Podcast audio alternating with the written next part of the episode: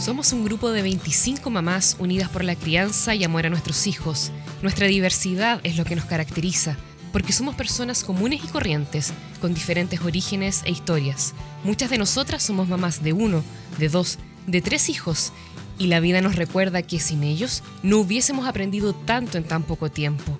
Somos mujeres casadas, solteras, dueñas de casa, mujeres profesionales que trabajan en oficinas, en fin, somos personas comprometidas con nuestros roles. Y claro, el principal de ellos, el más alucinante, el ser madres. Somos mujeres que tienen el honor de presentarse a sí mismas como mamás empoderadas. Hola, hola, muy buenas noches. Bienvenidas y bienvenidos a nuestro capítulo número 18 de Mamás Empoderadas, donde hoy estaremos conversando sobre la educación digital e interactiva en la primera infancia. Me gustaría contarles que en el año 2016 se fundó la startup Playku, organización educativa especializada en el desarrollo de tecnologías inteligentes para niños y niñas en edad temprana, que brindan experiencias de aprendizaje interactivas, adaptativas y estimulantes para niños en edad preescolar. Este año se ha sumado a sus anteriores reconocimientos el premio GES Awards, el mayor a nivel mundial que una empresa ETECH pueda recibir.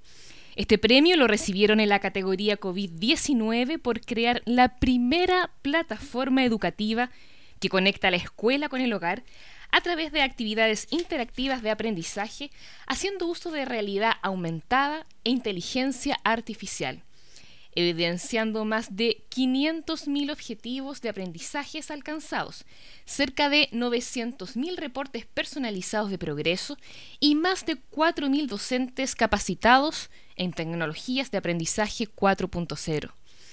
Para conocer más de esta maravillosa tecnología pedagógica, nos acompañan esta noche Antonio Darrocha, educador, investigador y especialista en educación digital. Actualmente es cofundador y director de Educación Playku. Cabe también mencionar que Antonio es autor del libro Pedagogía Digitales, libro que será por si acaso publicado en mayo del presente año para aquellos que estén interesados. Antonio además es padre de Karina de 16 años y de Giovanni de 15 años. Muy buenas noches, Giovanni, ¿cómo estás? Perdón, yo, muy buenas noches, Antonio, ¿cómo estás? Estamos felices de estar acá esta noche. Gracias a ti, gracias por, recibir esta, invitación. También, bueno, eh, quisiera eh, presentar a nuestra segunda invitada, una invitada estelar a este programa. Quiero presentar a Paula Córdoba Contreras. Ella es educadora de párvulos de la Pontificia Universidad Católica de Valparaíso, magíster en informática educativa. Paula además fue evaluadora de recursos educativos digitales de Mineduc entre los años 2008 y 2010. Actualmente es tutora virtual del Centro de Perfeccionamiento, Experimentación e Investigación Pedagógicos del Ministerio de Educación. Paula es mamá de dos niñas ya profesionales, ¿cierto? De Pía Macarena, que tiene 34 años, y Verónica, de 30 años. ¿Por qué? Porque dije las edades. no, no se preocupe, si la edad acá no tiene nada, nada que ver. No, está bien. Bueno, sean ambos entonces muy bienvenidos a nuestro programa de Mamás Empoderadas. Muy buenas noches. Espero que disfrutemos de este momento donde ya tenemos a varias mamás conectadas. En este momento, para que ustedes sepan, tenemos a 17 personas y sumando ¿ah? al ah. Twitch, que están todos muy interesados en, que ustedes acá nos puedan compartir sus saberes, sus conocimientos y sus experiencias. Eh, Paula, quisiera que eh, usted nos pudiese contar un poco cómo, cómo conoció esta tecnología orientada a, a la educación y qué fue lo que más le gustó de ellas, cuáles consideran que que han sido también eh, los principales beneficios de, esta educación ya basada en, tecnología. Es que no todo el mundo está en el carro de la tecnología, por decirlo de alguna forma. Primero que nada, Elisa, eh, un saludo, un saludo muy grande, muchas gracias eh, por haberme recibido, por haberme invitado a participar de esta experiencia. Un saludo especial a las mamitas, un saludo también a Antonio, habernos reencontrado acá en este Y claro, o sea, yo voy a tratar de resumir lo que ha sido para mí la experiencia de trabajar y haber conocido eh, eh, las TIC, la computación. Que esto empezó como el año 2005, que llegaron a mí eh, algunos recursos, algunos recursos que tuve el privilegio de hacer algunos pilotos, ¿cierto? De experimentar, de explorar y de conocer, porque en ese tiempo yo no sabía ni encender el, computador, no tenía que encender, me lo tenían que apagar y yo trataba de explorar con un miedo de esos miedos terribles, terribles, porque claro, el desconocimiento, pero eso abrió en mí la posibilidad de, crecer, de, averiguar, de explorar, de investigar, y, tuve eh, la oportunidad de conocer varios recursos eh, educativos eh, que, llegaron a mí por medio del, Ministerio de Educación. En ese sentido, nosotros hemos sido, como educación parvularia, hemos sido un poco favorecidas, porque hemos tenido a lo largo de, estos años varias experiencias, varios, varios, varios, varias oportunidades, además, cuando hemos tenido la participación en jornadas interactivas que se hacían antes, ya eh, zonales, por ejemplo, con la Universidad Católica, donde se, se conocían diferentes actividades, diferentes experiencias en aula, ya, y experiencias muy novedosas, ya, pero que en ese tiempo podían trascender y que algunas eh, pasaron a formar parte de los recursos digitales del Ministerio de Educación. ¿ya? Así que para mí ha sido eh, una eh, linda experiencia, cada día aprendo más y cada día he sido favorecida en el sentido de que han llegado a mí nuevas oportunidades que favorecen el aprendizaje y el proceso de enseñanza-aprendizaje de niños y niñas. Mm.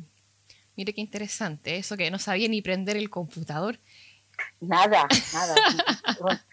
le tenía pavor, algo, o sea, es, el temor de, lo nuevo y en un aire, claro, yo era ya un poquito mayorcita, ya no tenía 20 ni 30, tenía un poquito más, no voy a decir tanto, pero un poquito más. Entonces, todo, todo te da miedo que, que se te vaya, que se vaya a pagar, que, que, no guardó lo que da, o, o mirabas el computador y tú decías, ¿qué puedo hacer con esto? O cuando un recurso digital te lo presentaban y tú decías, es que no sé, no visualizo más allá. Mm. Entonces, y ahora mi ventana es, yo veo algo y ¡uf! Ah. saltan un montón de grillitos por aquí de mi cabeza, saltan un montón de posibilidades, un montón de ideas que eh, los puedo plasmar después en, actividades en, aula. Mm, qué maravilla. Y, bueno, y, en, ese, en ese sentido, Antonio, ¿tú qué nos puedes decir de, de, esta maravillosa aplicación que a todo esto ya muchas de las mamás ocupamos, ¿ah? de PlayQ. ¿Qué, oh. nos podrías contar un poco eh, cómo surgió también esta idea, esta, esta motivación por, por generar esta, esta aplicación tan amigable eh, a todo esto para madres y padres, eh, profesores, educadores? ¿Qué nos puedes decir al respecto? Bueno, Lisa, primero agradecerte nuevamente por, por este espacio y, y, muchos cariños a Paula de verla, que está bien y mm. que, y que sigue haciendo, eh, después de jubilada, pues Paula se jubiló hace, hace poco y, está, haciendo, haciendo, cosas maravillosas ahora a otro nivel.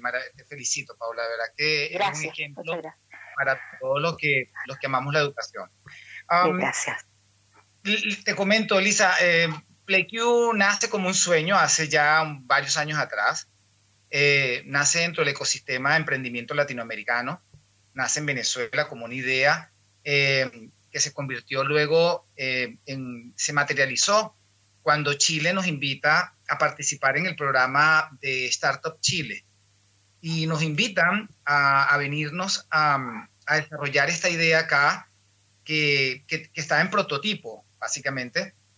Y aquí en, en Chile, a través de Corfo y, y de este programa de Startup Chile nos permitieron crear el primer juguete interactivo inteligente de América Latina con inteligencia artificial y realidad aumentada. Ya les voy a hablar un poco de qué va cada una de estas tecnologías y cómo mezcladas forman lo que hoy es el ecosistema de recursos interactivos 4.0 de, de, de.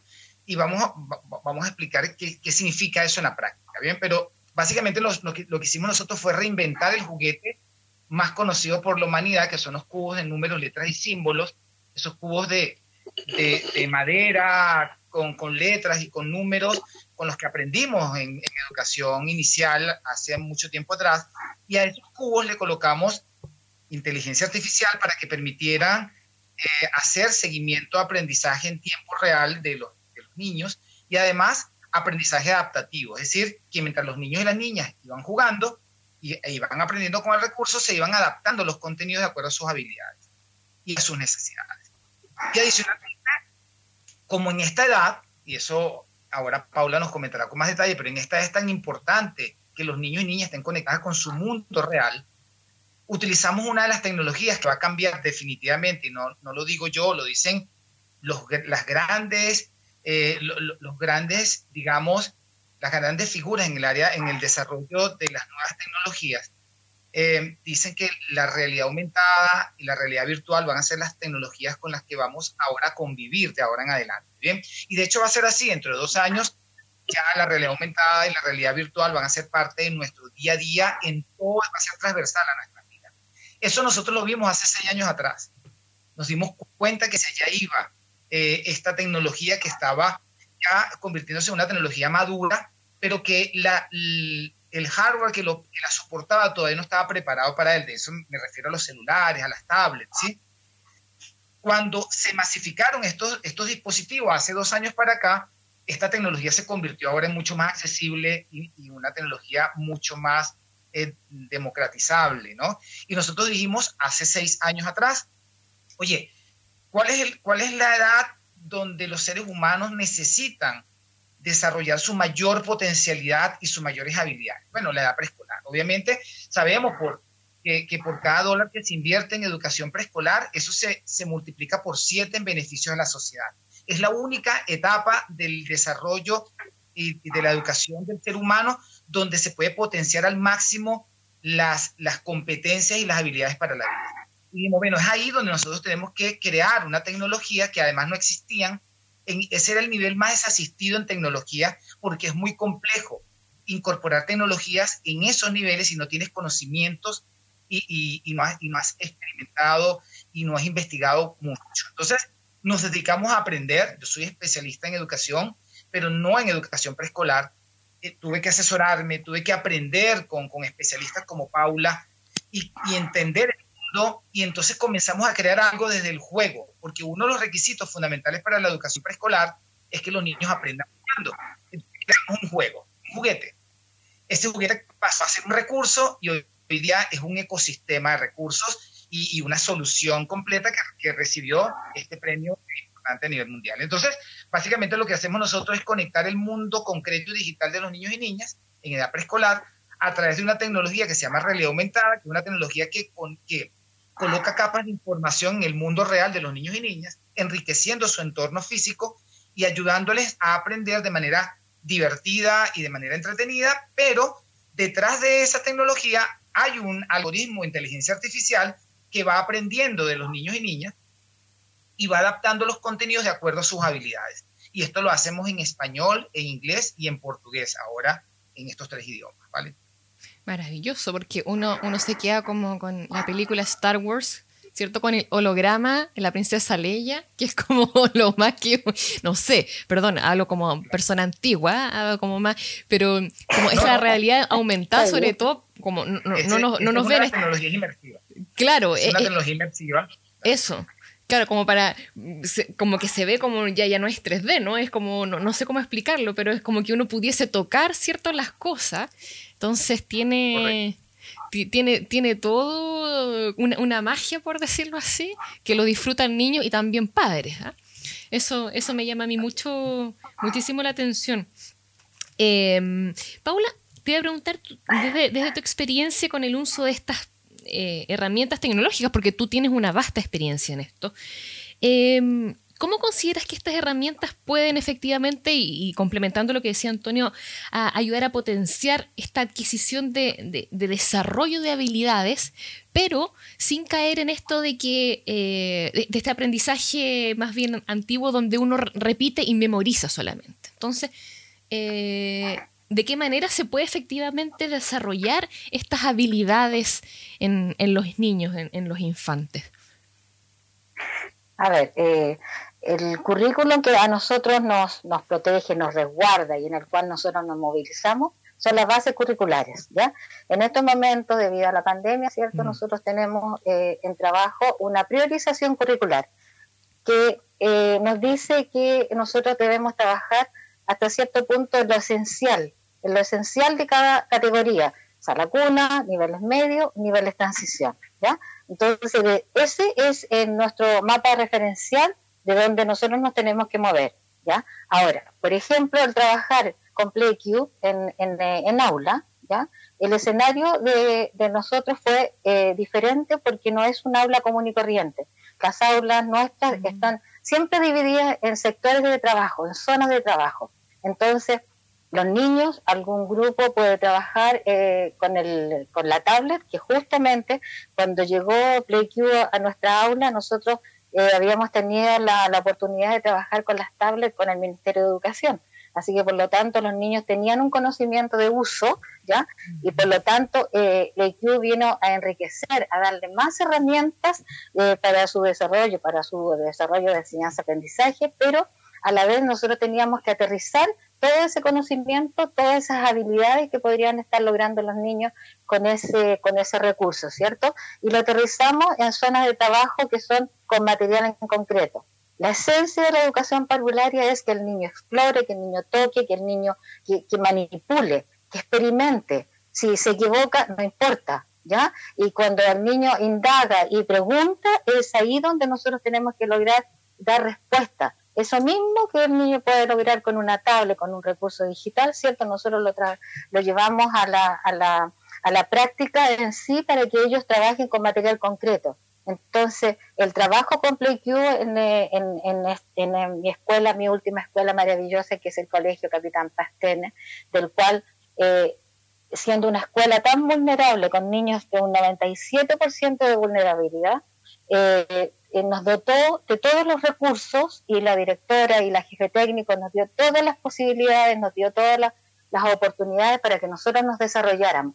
Y nosotros nos desarrollamos junto con mi técnica, ¿cierto? En el sentido de que le brindamos a los niños las mayores posibilidades, le sacamos el mayor provecho a este recurso, ¿ya? Trabajamos eh, tanto en concreto, por ejemplo, te puedo decir una experiencia cuando se habla del reciclaje, ¿cierto? Los niños hablan de reciclaje, pero nosotros llevamos eh, a, la, a la práctica de ese reciclaje que los niños hicieran eh, las cajas de, los contenedores. Los niños lo, hicieron, lo, recortaron, lo pegaron y armaron ellos también una orquesta, una orquesta con tambores, con guitarras hechas, todo con material de reciclado, ¿cierto? Y con una canción. Entonces, al final, estamos transversalmente logrando aprendizaje. Entonces, y logrando además unos aprendizajes significativos, porque los niños son ellos protagonistas de su aprendizaje.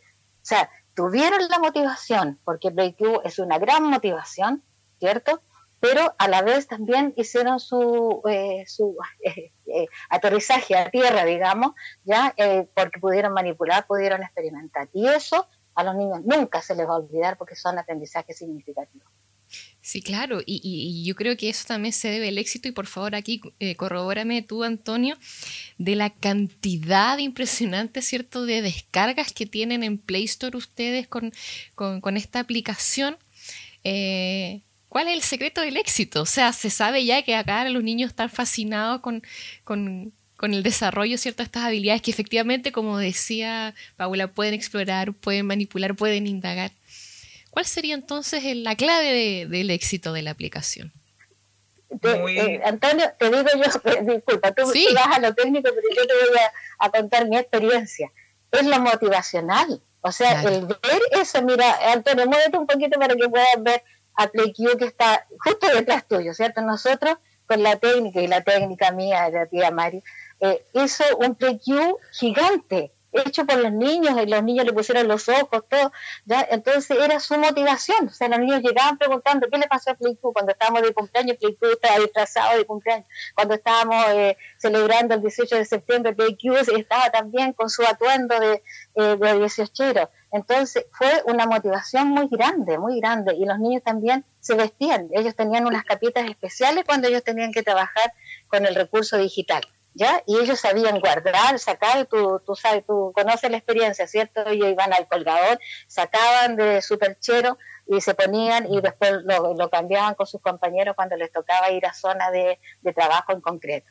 Así es que yo creo que fue una motivación. Y los papás, los papás también conocieron de esa, de esa actividad, trabajaron en sala, ellos manipularon el, el recurso, así es que están muy motivados, hubo una motivación. Pero me jubilaron, pues, así es que ya no puedo contar más allá porque ya, no tengo la oportunidad de trabajar en aula, en aula. En, aula, no lo puedo trabajar. Sí, sí, no, totalmente lo que dice Paula, sobre todo porque, eh, ¿sabes cuál es el secreto también? Es que todas las actividades fueron validadas por los niños antes. Ellos nos decían cómo crear las actividades. Fíjate, en el, el grupo de Paula, que fue, Paula fue una de las escuelas más entusiastas que aplicó el recurso acá en Chile por primera vez formalmente en una escuela, y es una escuela muy vulnerable.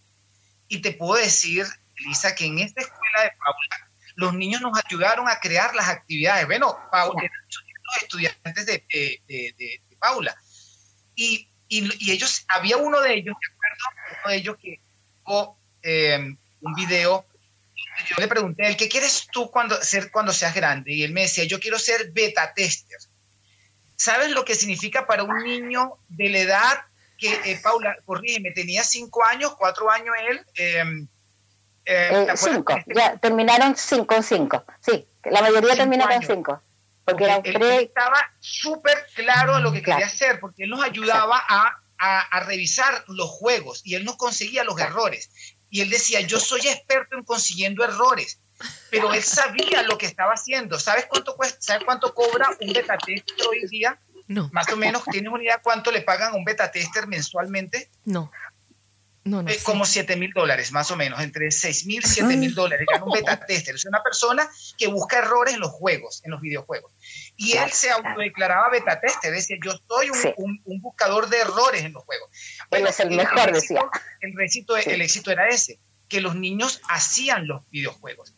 Los niños nos decían cuál era el camino, no más nos decían, esto es fome, esto no, no me gusta mucho, ¿cómo? Y entonces le pregunté, ¿cómo lo podemos ¿Cómo lo podemos mejorar? Y entonces decía, hazle esto, colócale esto y vas a ver que va a ser mucho mejor. Y entonces, en ese proceso de construcción, de hibridación de saberes entre los niños y el equipo de desarrollo, ah, el equipo de desarrollo iba. Ojo, mira, el equipo de ah. desarrollo nuestro son unos, imagínate, esos, esos, esa gente que tú ves en, en, en, las películas que están metidas en un laboratorio trabajando, tú sabes, echando código. Y cuando los llevábamos a la escuela iban como niños felices porque se iban a enfrentar a la realidad ahora y los niños le decían a ellos ahora, oye, esto que tú hiciste es maravilloso, pero tienes que mejorar aquí, aquí y acá. Y, y nuestros cerebritos, nuestro equipo de desarrollo, emocionado tanto como los niños, anotando todo lo que tenían que hacer y cuando iban luego a hacer los cambios, lo hacían con una emoción y ahora con una sensación de que lo que estaban haciendo tenía una, un objetivo concreto que iba a cambiar y transformar la vida de un ser humano, de esos niños que estaban recibiendo esta educación a través de un videojuego que son unos videojuegos especialmente creados para niños. Se llaman Serious Games, son juegos perfectamente diseñados en, eh, con, con, una estructura, con una, con una, taxonomía y, con una arquitectura pedagógica, ¿me explico? Eh, ese es el éxito definitivamente, que los juegos están hechos porque los niños nos ayudan a hacer eso. O sea, hay como un feedback, eh, una interacción con ellos de forma permanente, que, me parece que es hacia dónde va, ¿cierto? La, la comunicación hoy en día, ya, ya no nos basamos en esa en, ese elemento de información donde el profesor hablaba y había que guardar silencio y, nadie podía decir nada. Entonces, me, parece fantástico eh, y, que además se le valore a un, a un, niño, un ser humano, ¿cierto? Que a veces se nos olvida, ¿no? Eh, su opinión y tiene cinco años, pero sí, pero él ya sabe, o sea, ya, y sabe más que uno. O sea, este concepto que acabas de mencionar, Antonio, sinceramente, yo no lo conocía. Beta tester, de hecho, lo están acá nombrando en redes sociales, perdón, en, tu, en Twitch. De hecho, una de las mamás, Macarena eh, Osandón, dice, quiero estudiar eso. Nací en la época equivocada. ¿ah? Quería, quería, estudiar beta tester.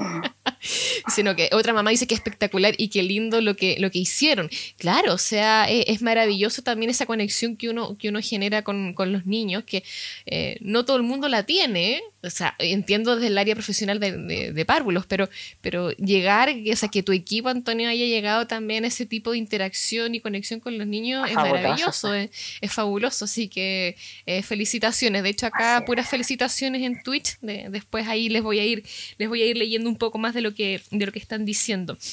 Em, me gustaría que Paula, a ver si tú nos puedes también eh, asesorar, podríamos decir, dar consejos, tips a padres, ¿cierto? Sobre eh, cómo podemos llevar esta, esta eh, educación digital en, casa. O sea, si nosotros no, no podemos ahora, por supuesto, por temas de la pandemia, llevar a nuestros hijos al colegio y quisiéramos ocupar la, aplicación, ¿cierto?, de, de PlayQ, ¿cómo tú recomiendas que ¿Cómo lo deberíamos hacer? Porque pensemos también que hay muchos padres, cuidadores y tutores que eh, no tienen un conocimiento recabado de tecnología, no tienen a veces acceso diario a Internet. Pensemos gente que está geográficamente muy lejos de, la capital o de, no sé, Internet. Pensemos, no sé, en alguna isla chiquitita en, Chiloé, no sé.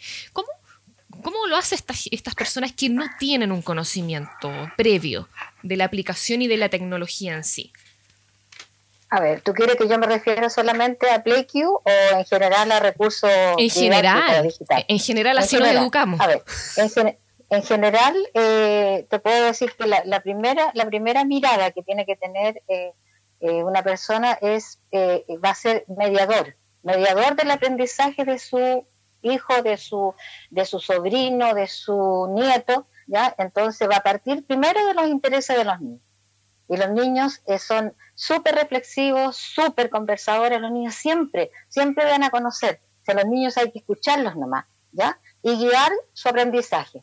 De acuerdo a los intereses, nosotros, eh, el Ministerio de Educación tiene muchos recursos digitales. En estos momentos, por todo lo de la pandemia también, hemos recibido muchos, eh, no solamente en la parte lógico-matemática o lenguaje verbal, sino que también en convivencia, en la parte social-emocional, que está muy, muy, muy centrada. Es el foco, el foco de atención, la parte social-emocional de nuestros niños, por la misma situación, que ellos necesitan moverse, necesitan explorar, necesitan tocar y en estos momentos no podemos tocar, no podemos explorar, no podemos ni siquiera salir de nuestras casas. Entonces tenemos que darle las posibilidades de buscar primero que nada intereses de los niños y, la motivación. Una buena motivación te va, te va a llegar, te va a dar, a dar en el clavo. Eh, Antonio te puede dar después algunos links donde, donde las mamitas pueden eh, buscar asesoría, ¿cierto? Buscar, buscar lugares, pero también en el Ministerio de Educación. Y, y las personas, las educadoras que estamos, están trabajando, ya estoy en aula yo, eh, las que están en aula han, han, dirigido todo ese, todo ese trabajo en base a lo concreto y en base también a lo digital, por medio de cuentos, de, de, de, cosas, o sea, de enseñarle, de enseñarle desde, desde qué es esta pandemia, qué significa y cómo ellos se han sentido hasta lograr eh, las habilidades necesarias para que tengamos una buena formación como ser humano de este, de este niño o niña. Y, y, bueno, ahí también Antonio me imagino que tiene toda una, hay un trabajo detrás, ¿cierto? Más allá de la entrega de contenidos duros, de, del ah. desarrollo, ¿cierto? Podríamos decir socioemocional de, de, los niños. Me, imagino que también se potencia este trabajo en equipo, eh, trabajo social, que se ha visto también en algunos libros con los que ustedes también eh, tienen colaboración. Eh, es así, ¿cierto? Como, como ustedes han potenciado estas habilidades que podríamos, no sé si nombrarlo ahora hoy en día, blandas, ¿no? Que como que está tan, tan un poco la palabra, pero eh, ¿se desarrolla también eso en los niños de primera infancia a través de tu aplicación, de la aplicación? Sí, por supuesto. Nosotros dentro de PlayQ trabajamos con el desarrollo de las inteligencias múltiples, que, que es una, una teoría que se viene desarrollando desde la Universidad de Harvard desde hace más de 40 años con todo el equipo de Howard Gardner que, que ha venido desarrollando. Bueno, ya hoy día van por la novena inteligencia, ¿no?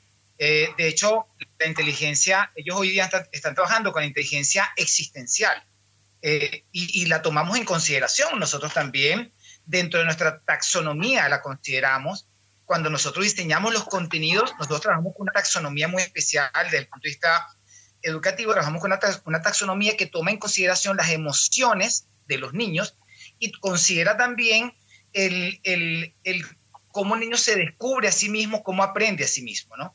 Eh, esa es la taxonomía de Marzano y Kendall, que es un tema, bueno, más, más técnico, lo pudiésemos conversar más adelante en, otra, en otro programa, pero sí trabajamos con el desarrollo de, las, de, la inteligencia emocional, trabajamos con, con, el Social Emotional Learning, que básicamente toma en consideración las habilidades blandas que son tan importantes, pero tan importantes como cualquier habilidad, cualquier conocimiento o habilidad que consideren hoy día este, eh, que, es un nombre que además a mí no me gusta decirlo, pero eh, habilidades duras y habilidades blandas, no, no, no existen, o, o, o, ¿cómo se llama? Eh, áreas del aprendizaje que son considerados como, como áreas eh, diferenciadas por, por estos conceptos, ¿sí? que, que yo considero hoy día que son complementarios, que hoy día una persona muy con mucho conocimiento debe manejar sus emociones, debe saber cómo manejar, cómo trabajar en, en, colaborativamente con otros, compartir con otros. Eh, eh, los paradigmas han cambiado. Bueno, lo podemos ver el año pasado, del año pasado a, este, cambiaron paradigmas, ya lo vamos a hablar más adelante. Eh, paradigmas que antes eran, eran considerados herejías. si hace un año atrás hablar de educación digital en preescolar era una herejía. Si me explico, eso era un exabrupto, una, una locura pero las circunstancias nos obligaron a reinventarnos y a buscar las formas de hacerlo. Ya nosotros sabíamos cómo se hacía cómo, y cómo lo podíamos hacer. Solo que, bueno, esta, situación nos permitió mostrarnos, mostrar lo que nosotros habíamos creado y que estábamos a destiempo posiblemente cuando lo creamos, ¿no?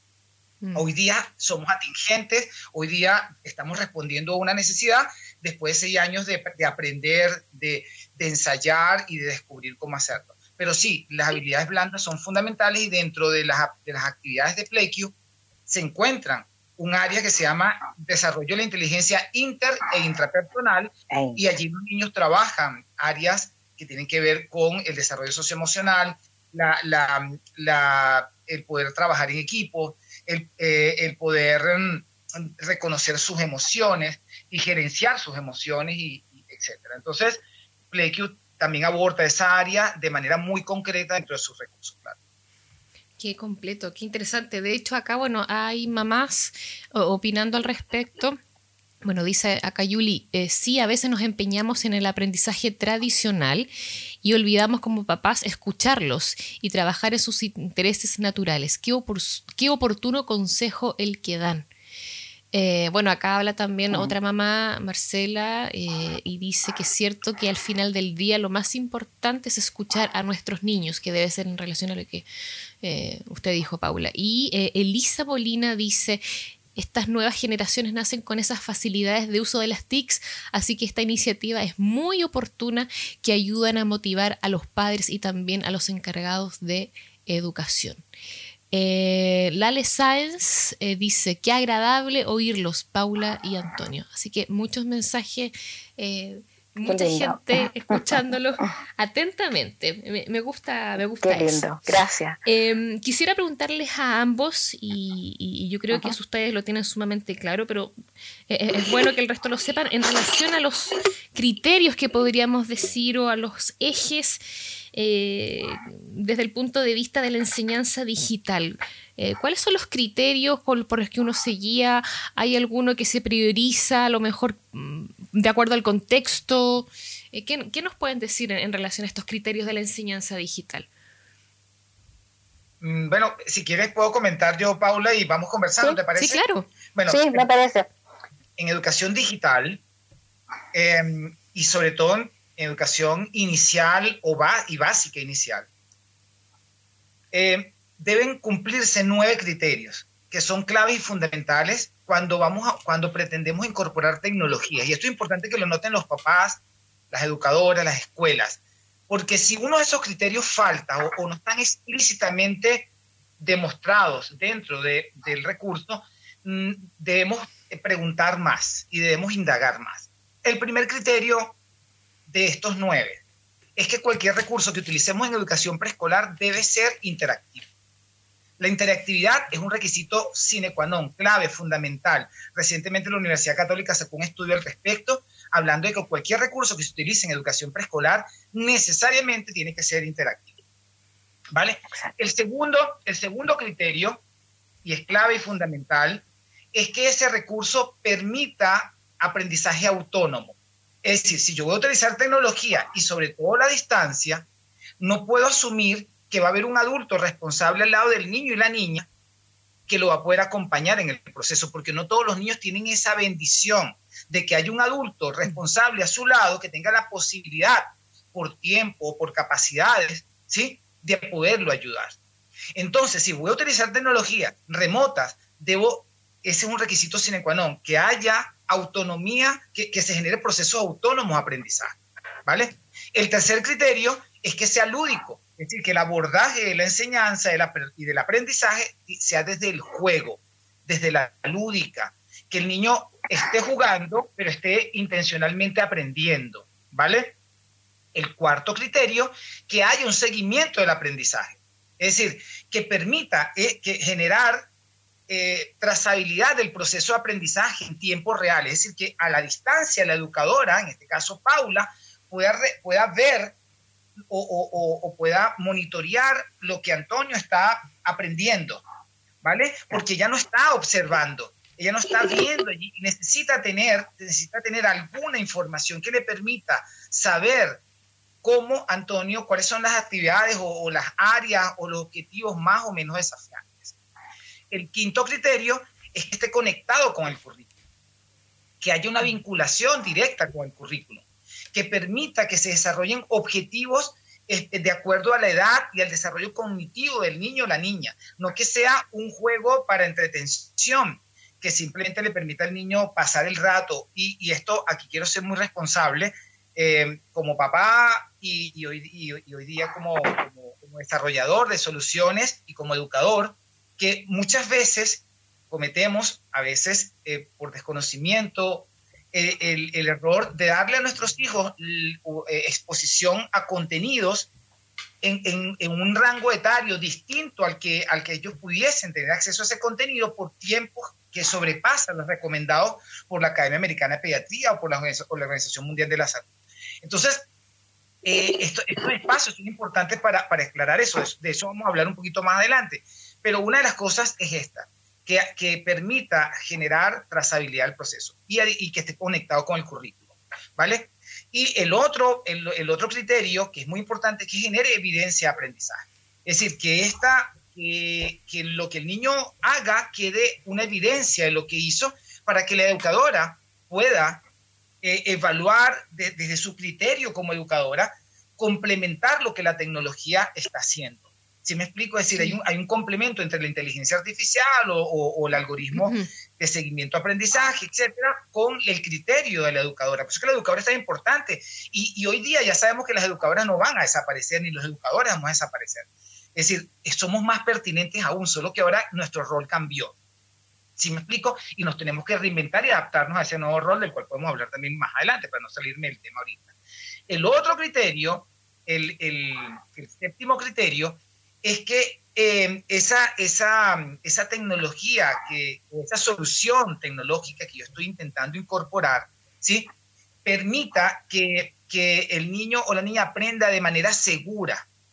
Es decir, respetando sus sus tiempos de exposición a la pantalla de acuerdo a su edad. De acuerdo a la Academia Americana de Pediatría y a, la Organización Mundial de la Salud, los niños en los rangos de edad de preescolar no deben ponerse más de una hora a conocimiento de alto valor educativo, más de una hora alto conocimiento, de alto valor educativo o emocional positivo, ¿vale? Eh, y, y, y, en PlayQ, particularmente lo hacemos a los 45 minutos. A los 45 minutos bloqueamos literalmente la pantalla para que el niño o la niña no pueda eh, continuar, sino hasta el día siguiente. Y lo invitamos a salir fuera de ella para que pueda desarrollar sus, eh, otras, otras actividades, para que aprenda a jugar, para que juegue, para que se relacione con su familia o con, los niños que estén a su alrededor. Bien. Eh, eh, esos son eh, algunos de estos nueve criterios que son claves y fundamentales que toda tecnología o solución tecnológica deba tener al momento de incorporarse en el, en el aula o, en, o en el proceso de enseñanza-aprendizaje de un niño en, la edad temprana o en básica inicial. No sé si Paula quisiera complementar algo lo que acabo de decir.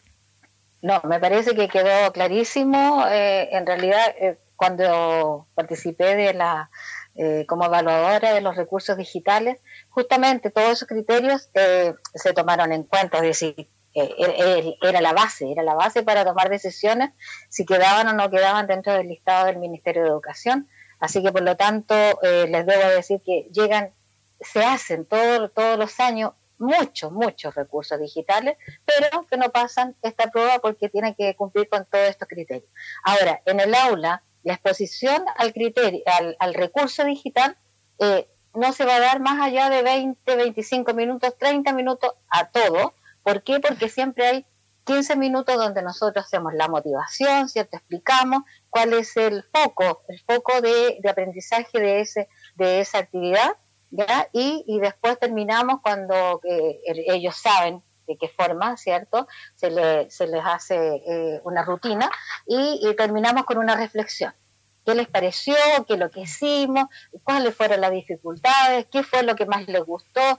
¿Quieren repetirlo? Eh, ¿Quieren eh, explorar más allá? ¿Cuáles fueron sus dudas? Y siempre la, educadora con esa visión reflexiva que tenemos todas las educadoras de párvulo, ¿cierto? Tomamos nota y determinamos pasos a seguir.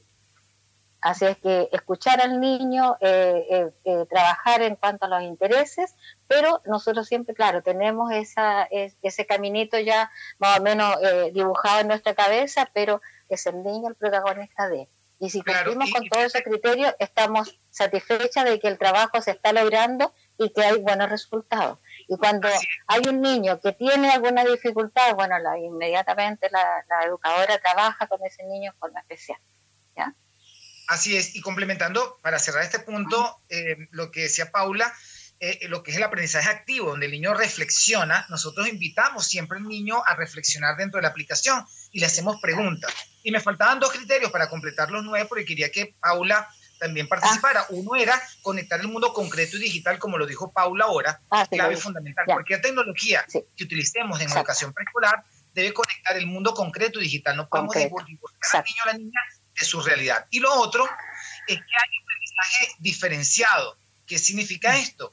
Que esa tecnología tenga de forma explícita la capacidad de adaptar el contenido de acuerdo a las habilidades que tenga o no el niño o la niña para que las pueda desarrollar o hacerla más desafiante para que el niño o la niña no se, no se aburra eh, dentro de la, de la, aplicación. Entonces, esta tecnología debe tener esa capacidad. Entonces, esos nueve criterios deben ser considerados al momento de incorporar cualquier tecnología en educación preescolar y básica inicial.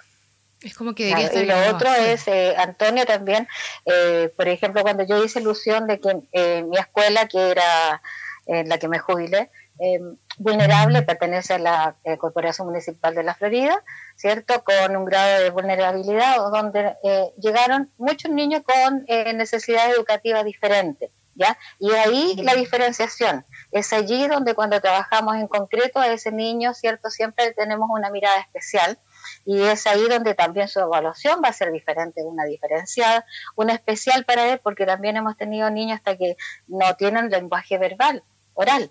Así es que por lo tanto ellos necesitan otro tipo de evaluación, por medio de tarjeta, por medio de, ahí hay un trabajo también diferente y eso se está haciendo en la escuela. Qué interesante porque así lo hace ser una aplicación sumamente inclusiva. ¿Cierto? Una aplicación inclusiva, eh, que, además eh, permite también esto que sea más individualizado, que uno vaya aprendiendo y, con la autonomía.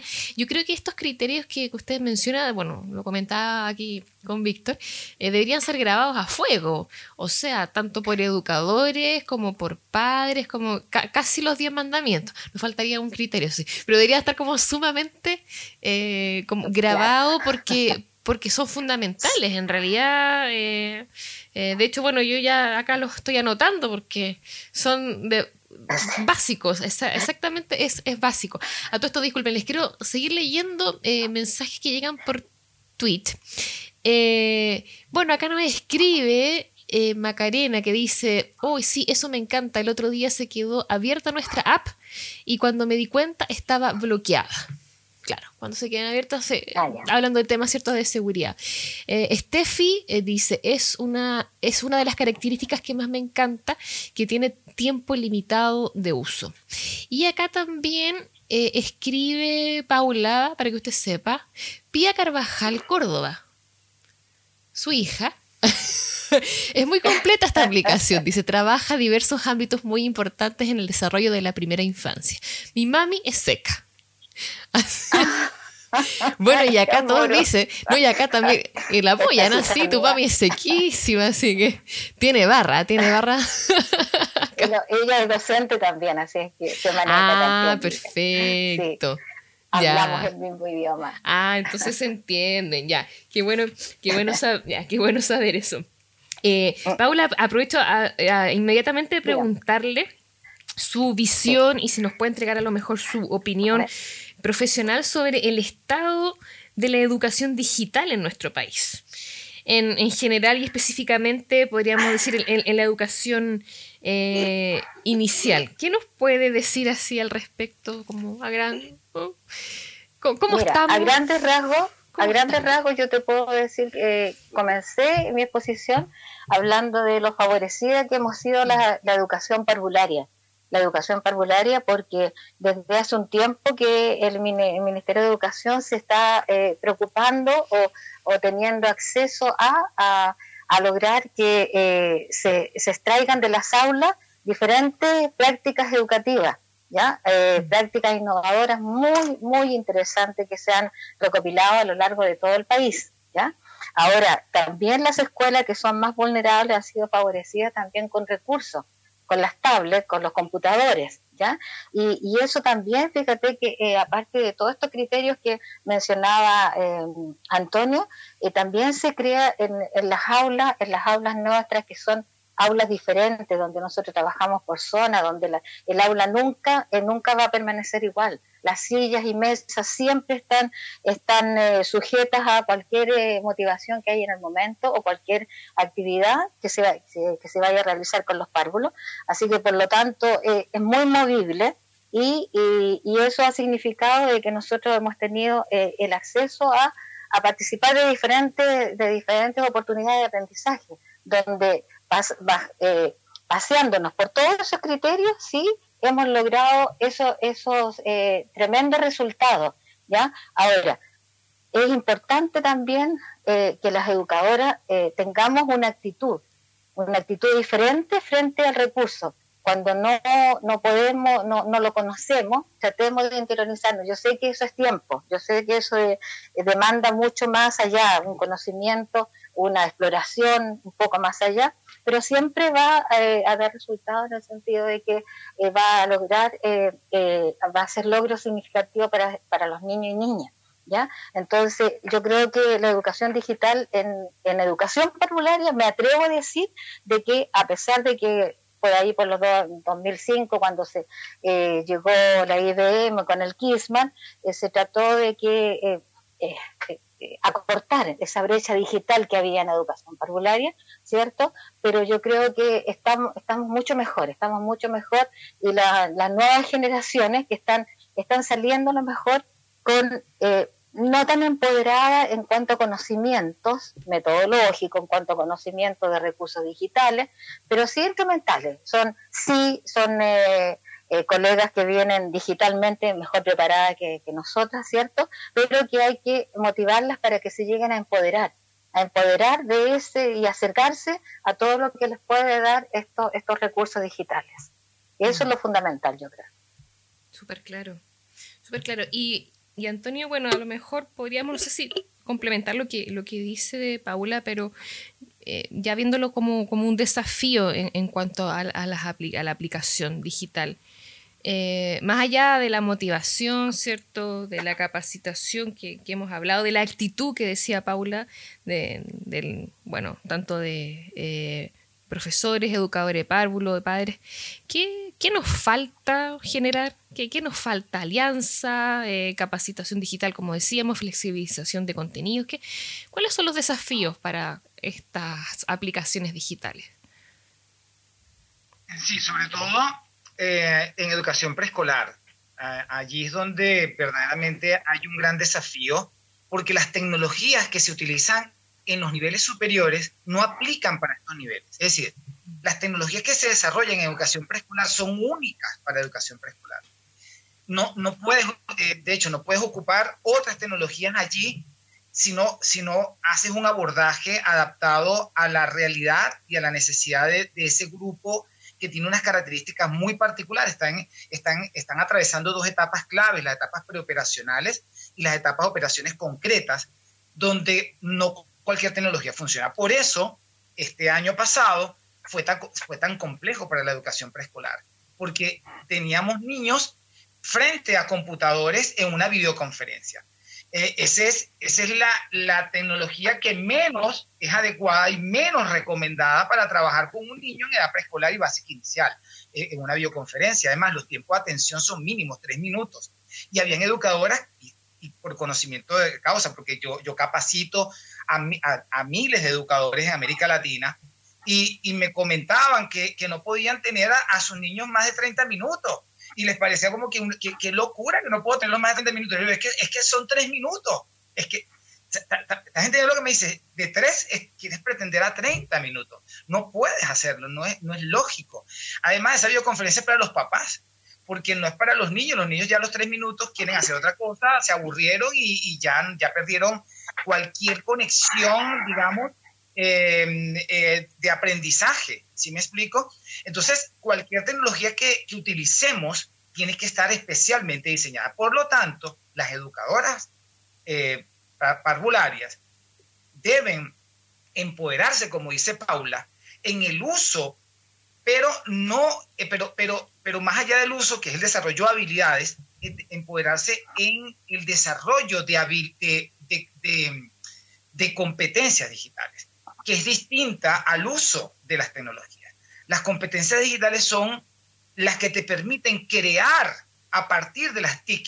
¿Qué significa? La, tecnología es lo que tienes en tus manos y es, el elemento que te permite a llegar a, en este caso, en este momento, a, la distancia, de forma remota, a través de, de, un proceso de enseñanza híbrido, por ejemplo. Pero las competencias digitales son las que te permiten crear tecnologías a partir de las tecnologías de aprendizaje y conocimiento, me refiero. ¿Me explico? Entonces, es allí donde las educadoras, las educadoras parvularias deben enfocarse eh, en este momento a desarrollar competencias digitales. Yo, por ejemplo, en uno de los talleres recientemente que di, les mostraba a las educadoras cómo trabajar el Zoom, el Meet y el Team, que son las, las plataformas más utilizadas para dar videoconferencias, a través de realidad aumentada. Es decir, que la tía o la educadora se transformara en, un, elemento con el que ella quisiera transmitir una información. Entonces allí cambia la aproximación del niño o la niña, porque ahora el niño o la niña está hablando con un, con un conejo, está hablando con un pez, está hablando con una vaca, está hablando con un elemento que la educadora quiera que sea. Entonces la educadora se transforma, su voz se transforma y ahora la aproximación y el interés del niño cambia. Y ahí sí podemos eh, eh, aspirar a que el niño o la niña esté más tiempo conectado porque el niño niño el niño o la niña está desarrollando su creatividad está está emocionado porque está hablando la tía pero a través de un animal. Entonces eh, es allí donde yo quiero llevar a las educadoras con mis con mis talleres con mis, con mis capacitaciones, es decir, a que hagan uso efectivo de esa tecnología más allá de la misma tecnología. Es decir, colocarle calor humano a esa tecnología. Eso es. ¿Qué es lo que a todo esto representa fielmente Paula? yo diría que es como, es como la líder del desarrollo de competencias digitales. sí, de todas maneras, sí, de todas maneras, porque claro, eh, además que tiene que ver con un compromiso, o sea, ah, eh, sí, uno trata de ser siempre lo más profesional posible, pero esto es como ponerse la, estar como, con, la con la camiseta puesta. ¿No? Una, una, cosa así, así que, no, muy, muy, muy, muy completo lo, lo, que acabas de decir. Nos siguen llegando comentarios a todo esto. Acá Patti, eh, Patti Sepúlveda y dice, dice, oh, ahora entiendo todo. Mi hija solo pesca su clase ese tiempo, el tiempo que tú decías, como unos cuantos minutos. Aunque sus profes hacen de todo para que estén, me daba hasta un poco de pena con ellas. Muchas gracias. Ahora todo me calza. Decía. Julie dice, mis chiquillos tampoco prestan atención a las clases online y me frustro, frustro digo, mucho. Qué importante es tener esta información. Claro, porque es, o sea, yo creo que es una frustración en general para padres, para educadores, para los niños. Eh, y, qué importante en estos tiempos de pandemia donde sabemos de que probablemente la, educación sea mayoritariamente eh, remota, online, virtual, no, sé cómo llamarlo. Así que súper bien. Quería hacer una pregunta, Antonio, bueno, y también a Paula, eh, de algunos conceptos, ¿no? De que no todo el mundo lo maneja, sobre todo que tú lo comentaste recién. Antonio, ¿qué es la educación híbrida y cuáles serían los beneficios, los aportes? ¿Qué es híbrido, educación híbrida? Eh, Antonio, tú tienes la experiencia en, ah, No, gracias. Bueno, hay dos modalidades. ¿Mm? Hay dos modalidades básicas dentro de la educación. Bien, la, ¿Mm? educación presencial, presencial física me refiero, ¿sí? Donde estás tú en un espacio concreto físico, y está la educación virtual o remota. Bien. Ahora, ya la educación presencial es virtual también. ¿Qué significa esto? Cuando tú combinas ambos, combinas la presencialidad con la educación virtual, estamos hablando de un proceso de educación híbrida. Ahora, este proceso puede variar, tiene, tiene matices. Y eso es interesante saber porque ahí yo voy a poder saber en cuál, en cuál, eh, en cuál de esos modelos está mi hijo o mi hija en este momento. Por ejemplo, hay educación híbrida basada, eh, por ejemplo, en el, en el aula al revés. ¿Qué significa esto? El educador o la educadora envía previamente un video, un tutorial para que los niños y niñas aprendan a su ritmo y en su tiempo y le dediquen el tiempo que tenga que dedicarle para entender, comprender un concepto o la aplicación de un concepto, ¿bien? Entonces, eso se llama, em, se llama aula al revés, ¿bien? Que, es un, proceso de aprendizaje, em, digamos, híbrido, pero que me permite, me permite que el, educador previamente me envíe una información y luego yo la procese y luego nos reunimos, nos reunimos en un espacio virtual o presencial y entonces vamos a solucionar un problema con lo que aprendimos. Es decir, cambia el rol del, del maestro, lo que te quería comentar hace rato, ahora cambia el rol del maestro, ahora el maestro no es un transmisor de información, no es el que ostenta la verdad, el maestro ahora se convierte en un guía en un acompañante, en un tutor, ¿sí? Eh, en, un motivador, en, un generador de, ideas, en un confrontador de ideas. Entonces el niño ya viene y la niña viene con conocimientos, se siente empoderado y entonces participa porque él sabe ahora y ella sabe ahora. Y entonces lo que se genera es una sinergia, una hibridación de saberes y una co-creación. Entonces ese es el aula al revés. Y luego tenemos otro que se llama el modelo flex, que es el modelo flexible, que me permite, y, mis hijos, por ejemplo, están en ese modelo hoy día en el colegio, ellos deciden cuándo ir a clase, cuando se pueda, hasta hace poco que se podía, ellos podían decidir, decidir el día que iban o el día que se quedaban en casa. Bien, pero lo decidían ellos. ¿eh? Y ellos decían, hoy, hoy no voy al colegio y me quedo, entonces se quedaban y reciben la clase acá. Mañana, mañana si quiero ir y van y no hay ningún problema. Y la escuela se adapta a ese modelo que se llama flex, o modelo flexible. Bien, esos son como las, las dos modalidades más utilizadas en este momento en educación híbrida. La más tradicional, que es la que la mayoría de los educadores, que los niños están en este momento insertos, es aquella donde el educador tiene un grupo presencial, ¿sí? tiene un grupo virtual, ¿vale? Y da una clase, digamos, medianamente tradicional, es decir, no hace un uso efectivo de la tecnología. Te lo digo en el caso particular de mis hijos, en algunas, eh, en algunas clases, eh, es una clase tradicional, pero a, través de un medio digital, ¿vale? Eh, esa es la menos efectiva de todas las que hay, ¿no? porque ahí no estás aplicando ninguna metodología innovadora para la enseñanza a través del, del mundo digital. Ahora, lo que viene, ¿qué viene ahora? Y a lo, que a lo que se van a enfrentar nuestros hijos y nosotros también, dentro de muy poco, además. Ahora vamos a trabajar en educación virtual eh, que se llama 100% inmersiva, se llama metaversos. ¿Qué significa eso? Yo estoy presencialmente, pero detrás de un avatar. Es decir, quien da la cara por mí es un avatar. Esto ya viene de hace 20 años atrás. O sea, Second Life ya lo hizo hace mucho tiempo atrás.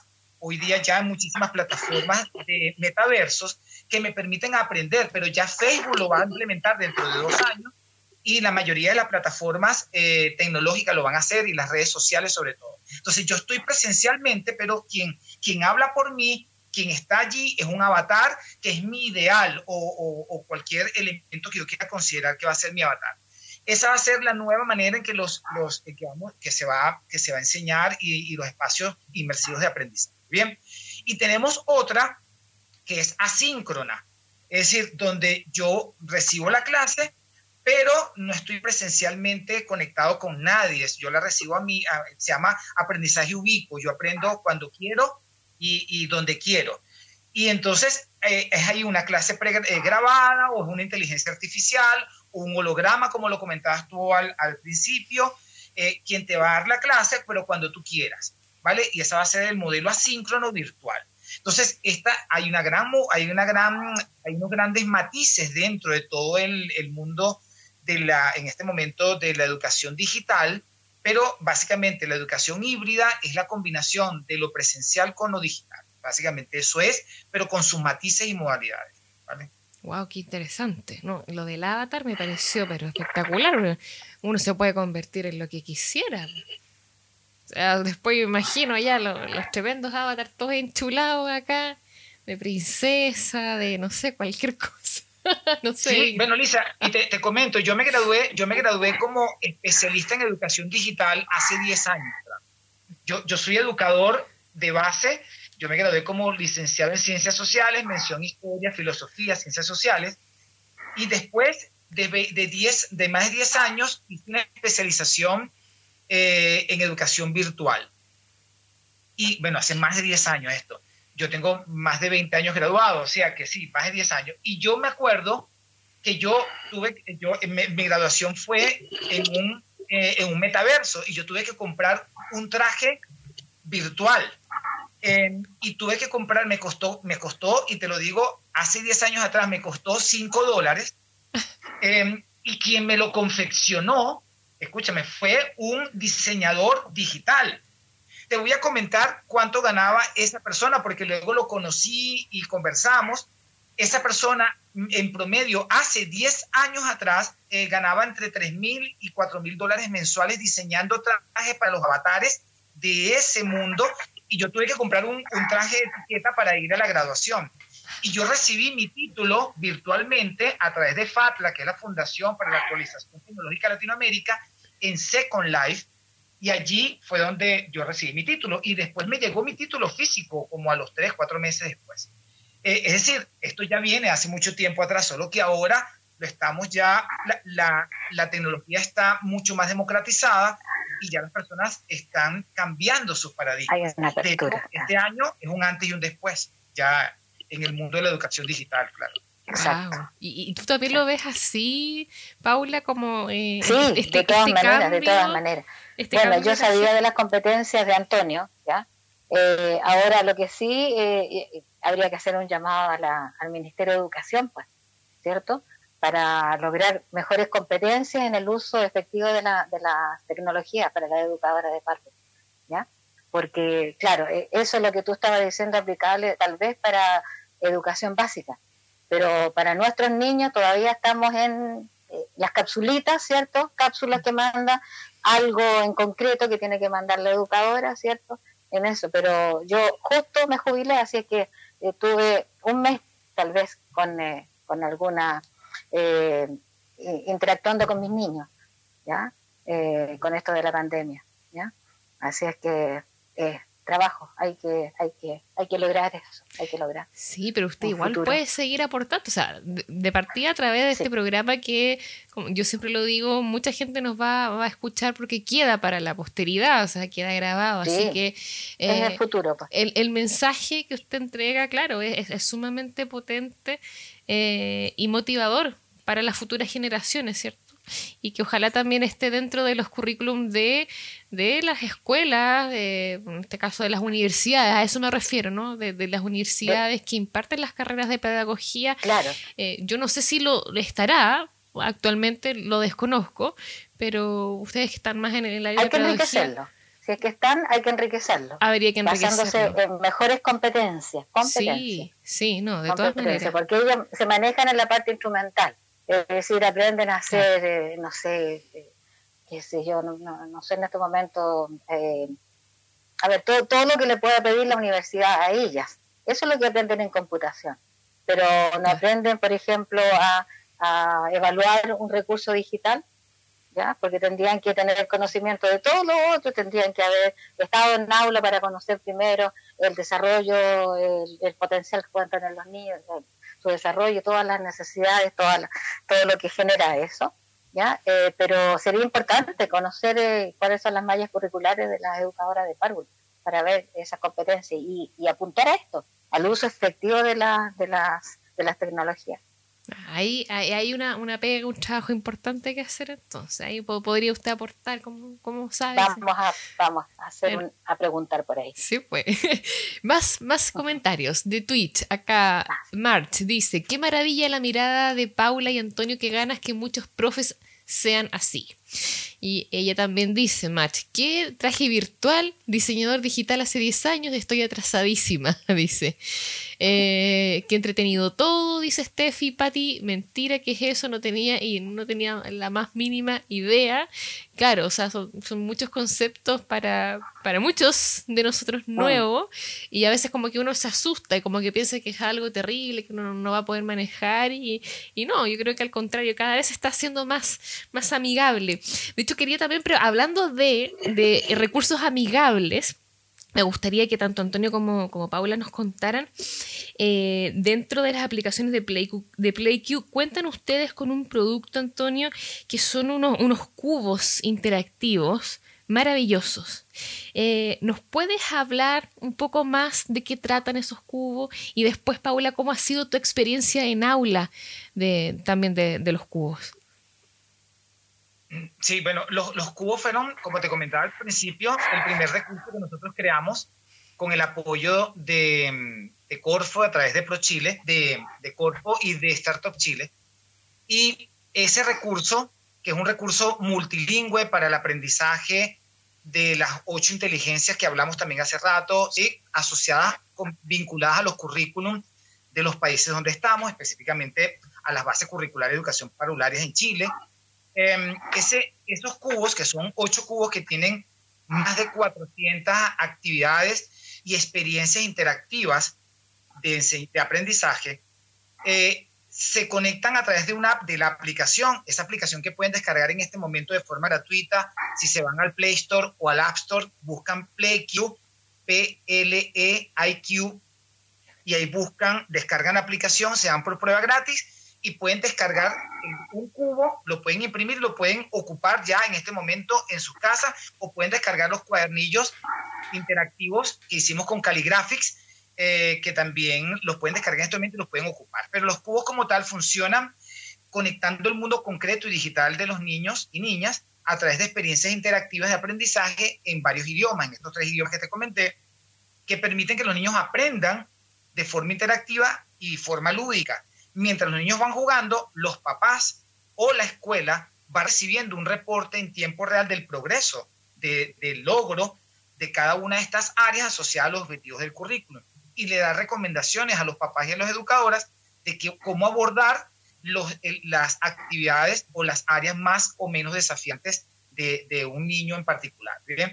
Em, hay, varias opciones para las escuelas y para las, para las casas una se llama PlayQ Home, la otra se llama PlayQ School. PlayQ Home se pueden incorporar hasta, eh, hasta seis niños dentro del, del, recurso.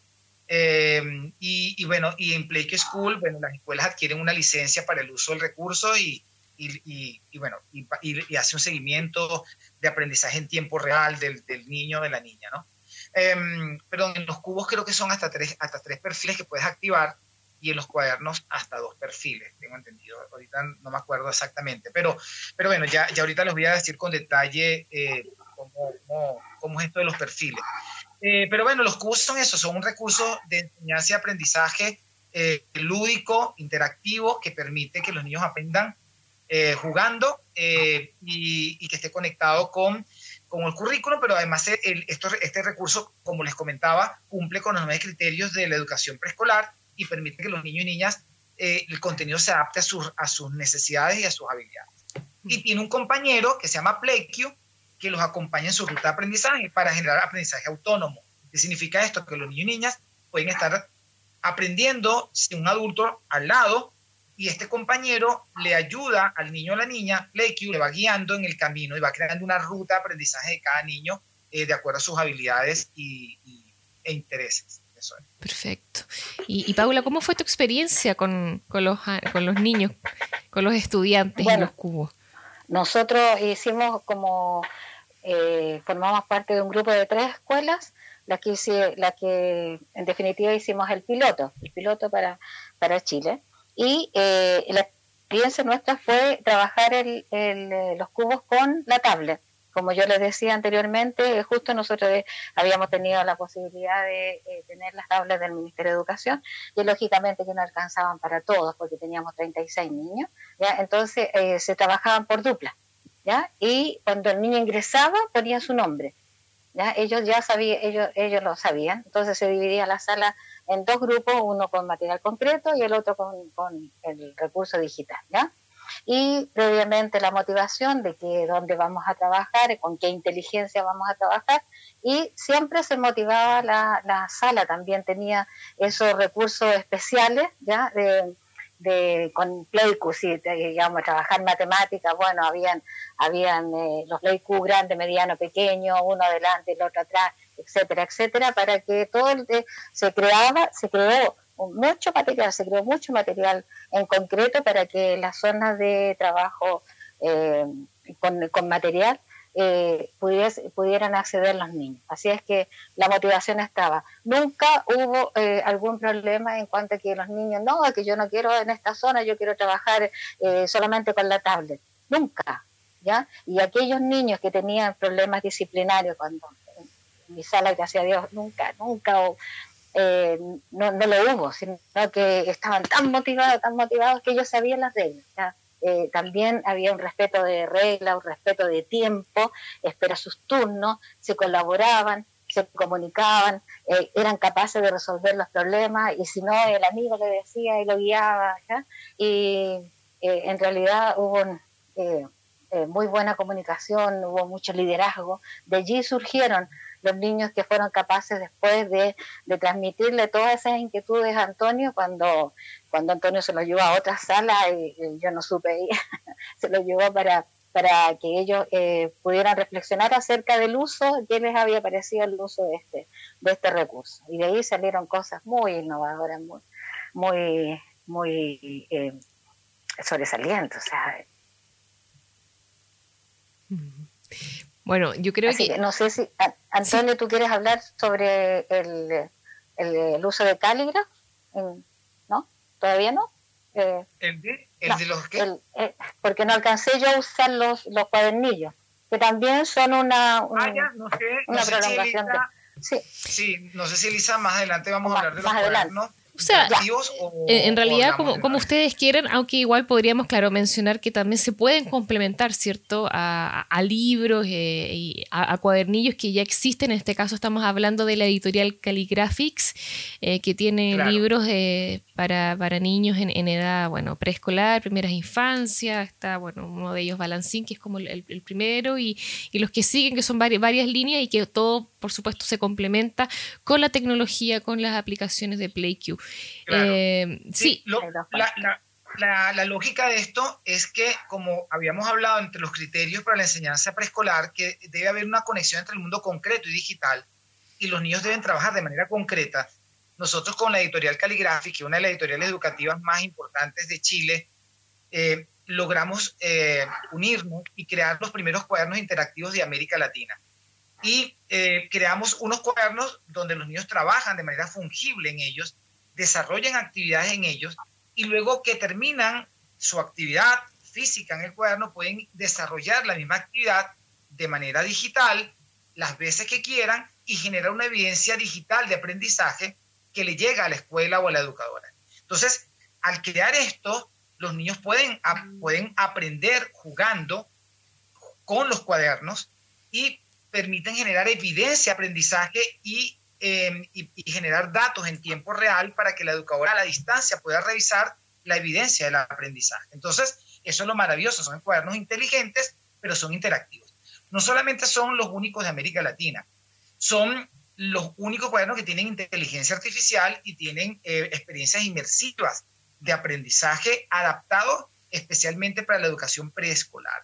Eh, y además son los más económicos, sin duda alguna, de todo, no solamente de Chile, sino de toda América Latina, y lo he evidenciado a todos los países donde yo he ido con los cuadernos a mostrarlos, no, ni siquiera, pues ni, ni, un, ni un, cuestan una fracción de lo que puede, puede, puede, costar un cuaderno o un libro tradicional, me refiero.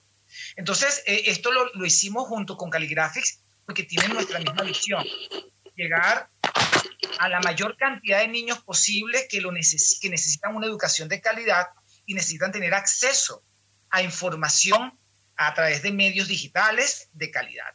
Y, una, y esto también responde a una realidad.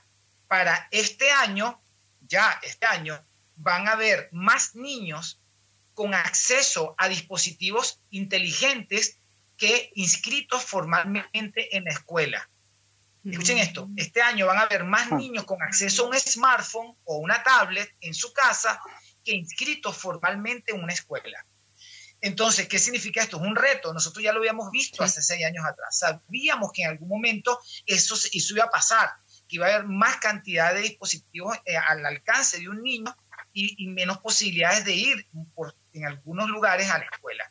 Entonces, ese reto nos, nos permitió eh, innovar y crear esto que hoy día eh, pues están utilizando eh, cientos de miles de niños en el mundo, porque PlayQ lo descargan en muchos países del mundo y, los niños tienen acceso a educación de calidad, especialmente creada para la educación en la primera etapa, en la primera edad temprana, ¿vale? Sí, son, son maravillosos los libros, eh, aparte la gráfica, los dibujos que tienen. Yo me entretengo mucho, debo decir. Eh, cuando, cuando uno era niña tenía esos libros de como de hoja de roneo el silabario, bueno, silabario, está bien, el silabario, de hecho yo lo tengo también para mí para mi hijo, eh, lo respeto mucho, pero eh, esto para mí es, es, como que me abrió un mundo, eh, o sea, los libros sumando a la, aplicación era como, wow, maravilloso. De hecho, ahora están aquí opinando las mamás. Dice que sí, muchas gracias, mi hijo terminó balancín en cuatro meses. Se despertaba y me pedía hacer tareas, ah. decían. Son maravillosos, dicen. Es un excelente trabajo y habla bastante, claro, de los principios en los que se basa su negocio, a llegar más fácil a todos los niños.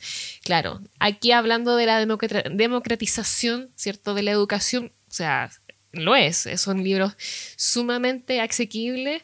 Eh, de hecho, yo ya me nosotros ya nos compramos como cuatro.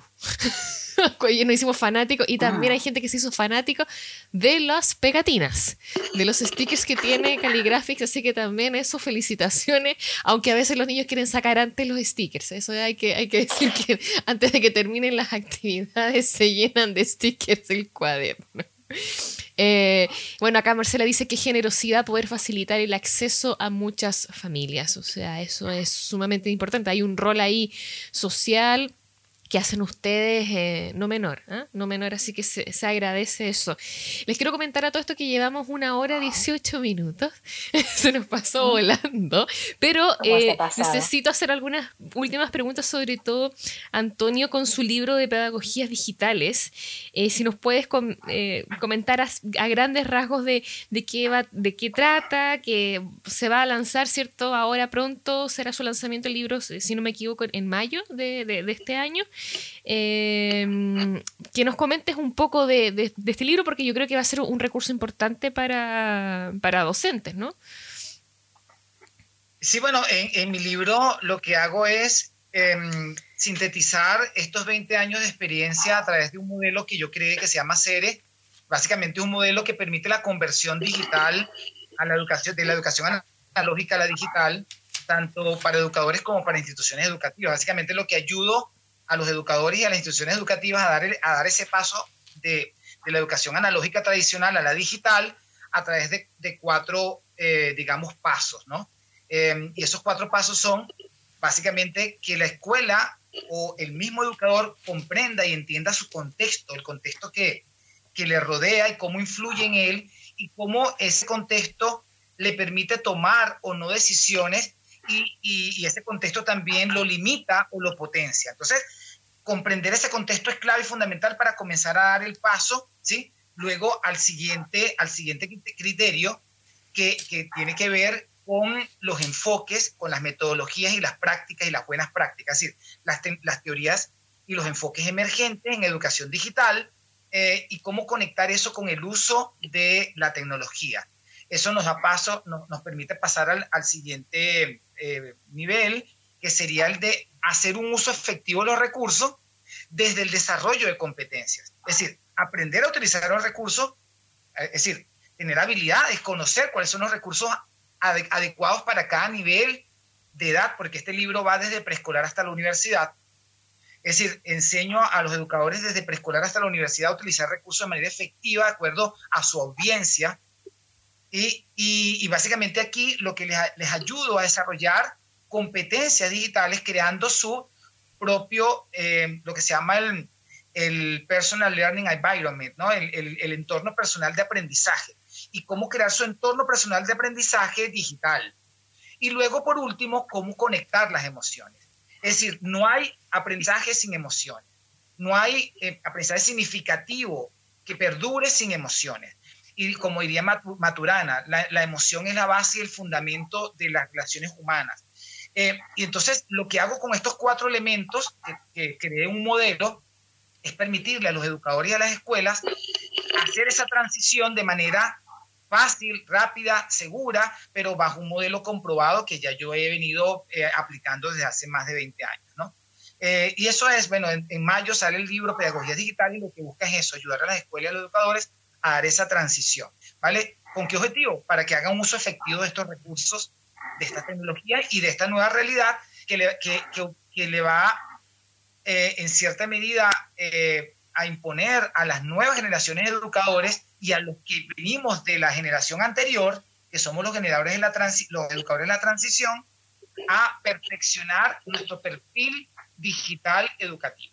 Y las, las instituciones educativas, a partir de ahora, ya lo estamos viendo, entre los, entre los requisitos es uso efectivo de metodologías aplicadas a la educación digital, no uso de las herramientas. Escuchen esto, las escuelas están pidiendo ahora educadoras que puedan aplicar metodologías, enfoques emergentes y buenas prácticas de educación digital, no que hagan uso efectivo de la tecnología, eso es obvio ya, tienes que saber utilizar.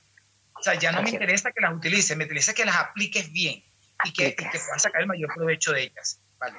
Sí, vamos a comprar el libro entonces. Está claro.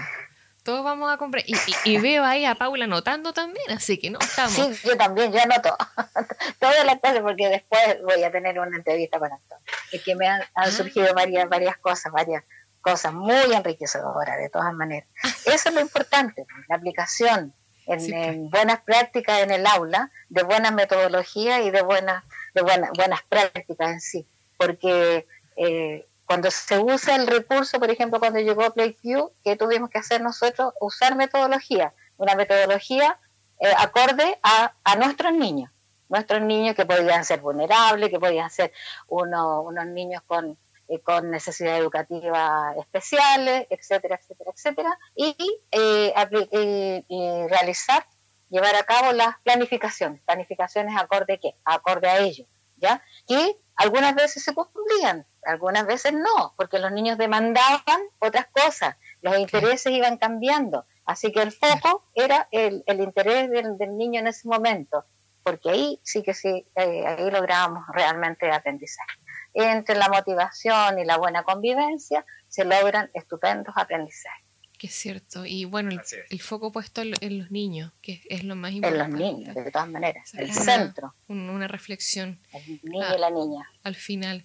Eh, ay, a todo esto, no se me puede olvidar. Eh, este gran premio, podríamos decir, premio regalo que nos va a brindar PlayQ.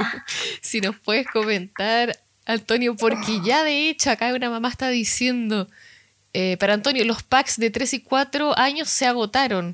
No sé, han, comprado ah. mucho.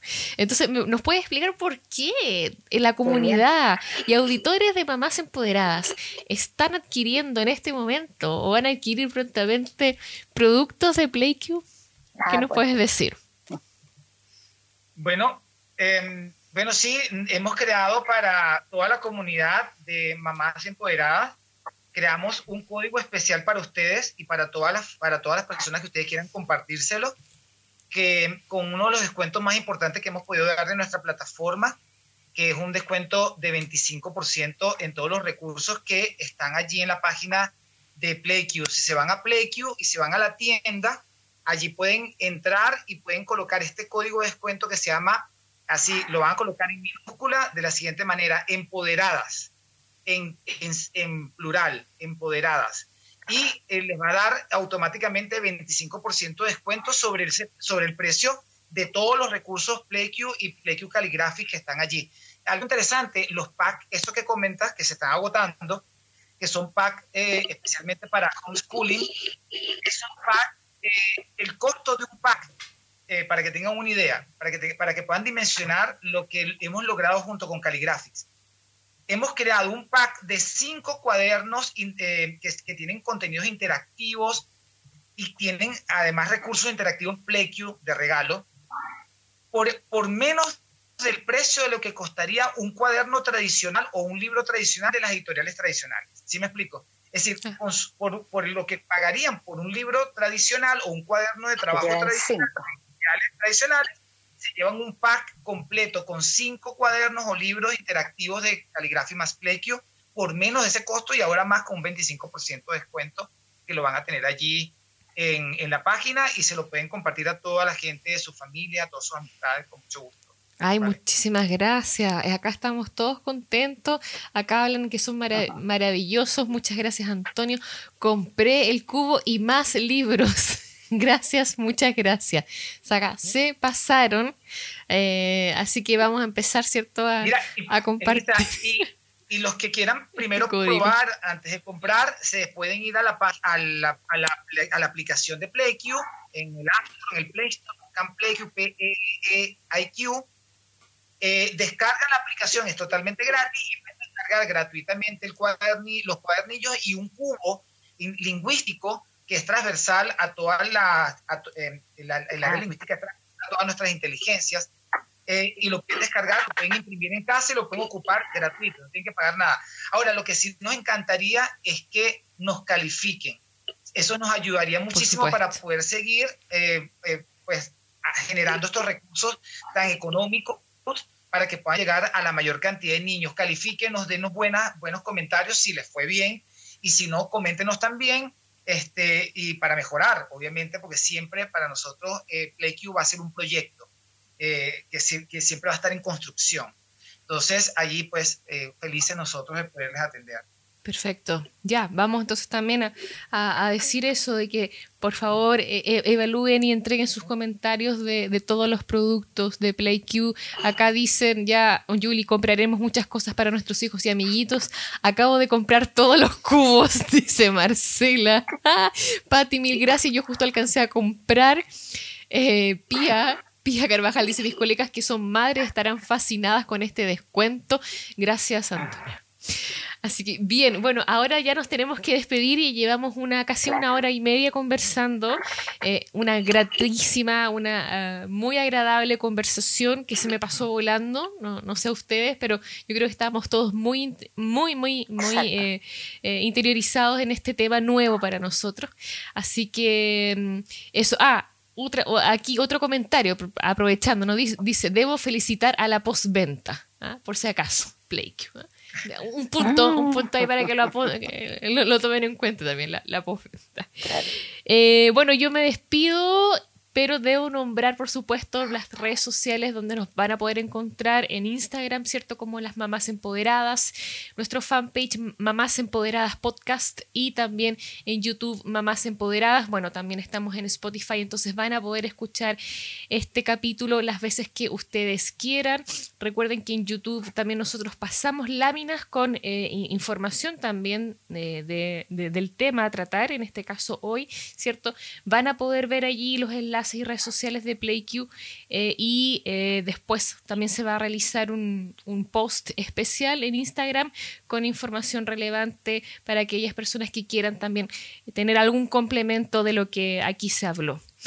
Bueno, yo agradezco nuevamente entonces a Paula, Antonio, por esta gratísima conversación y esperemos, como nos podemos ver en nuestra oportunidad ya como avatar. Ahí tengo que elegir mi arma. sí, falta el diseñador, ¿ah? falta ahí con ¿qué, avatar. Me gustó eso, lo del avatar. Ya, me encantó. Sí, lo encontré lo, más entretenido que hay. Yo me quedé con la princesa Leia, como les había dicho. Así que eh, queda pendiente, queda pendiente el, el avatar. Hay que empezar a pensar en eso. Bien, entonces nos despedimos. Que tengan muy buenas noches, un buen fin de semana y hasta un próximo capítulo de Mamás Empoderadas. Hasta luego, muchas gracias por la invitación. Gracias a ustedes. Chao, chao. Chao, hasta luego. Muchísimas gracias. Feliz noche. Cuídense mucho. Gracias, igual, igual tú.